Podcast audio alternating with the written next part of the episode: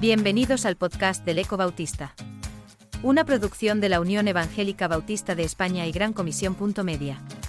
Puedes encontrar a este autor y otros muchos en 9.org o en tu plataforma favorita de podcast como Spotify, Apple Podcasts o Google. A continuación, Daniel Bañuls, director de El Eco Bautista, nos introducirá al material de la entrega de El Eco de junio de 2023. Afrontamos ya este extraño verano de vacaciones fragmentadas por sufragio.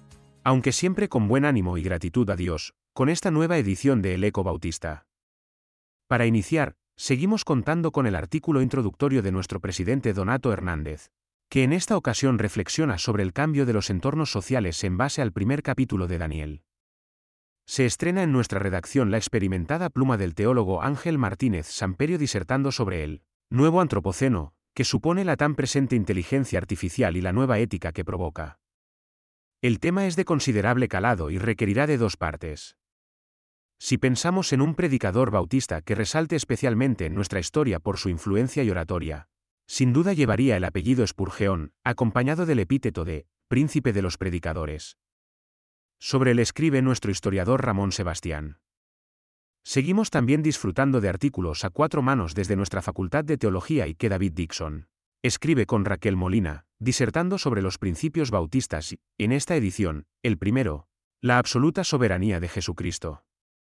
Mientras tanto, Samuel Pérez nos invita a pensar en los tiempos de crisis que vivió Elías, el icónico profeta del Antiguo Testamento, y cuáles son los atributos del Dios de esos días. La libertad comunitaria, habitualmente asumida, pero a menudo ausente, es tema de reflexión para Lola Calvo. Nos invita a ejercer nuestra mirada crítica hacia la manipulación informativa para discernir quién dirige a quién. Como invitado internacional, desde la Convención Nacional Bautista de México contamos con la participación de Constantino Varas de Valdés, escritor y consejero familiar especialmente inquieto por los ataques que sufre la familia en esta generación.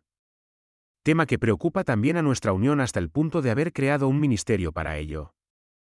Es un placer seguir dedicando la portada de El Eco a una de las ciudades englobadas en el proyecto 15 para el 30, donde hasta la fecha presente no contamos con testimonio bautista. En esta ocasión, Cáceres. Pasen y lean.